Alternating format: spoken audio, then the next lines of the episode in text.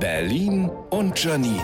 Die spitzeste Zunge der Stadt. Heute ist Kindertag. Yippie! Deshalb hier fünf Gründe, warum Kinder einfach großartig sind. Erstens. Kinder sind keine Erwachsene. Zweitens, Kinder haben ihre ganz eigene Sicht auf die Dinge.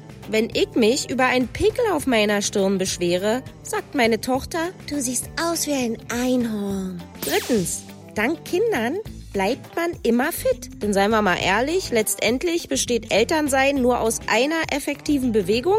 Man muss aufstehen, sobald man sich gerade hingesetzt hat. Viertens, durch Kinder steht man einfach immer im Mittelpunkt. Unvergessen, als meine Tochter, als sie klein war, in der Supermarktschlange laut zu allen anderen sagte, wir müssen ganz viel Süßes kaufen. Meine Mama blutet aus der Scheide. Fünftens, von Maria Montessori stammt der Spruch, Kinder sind Gäste, die nach dem Weg fragen. Gut, und dann in die andere Richtung gehen oder sich trotzig schreiend auf die Straße werfen, aber ja, okay.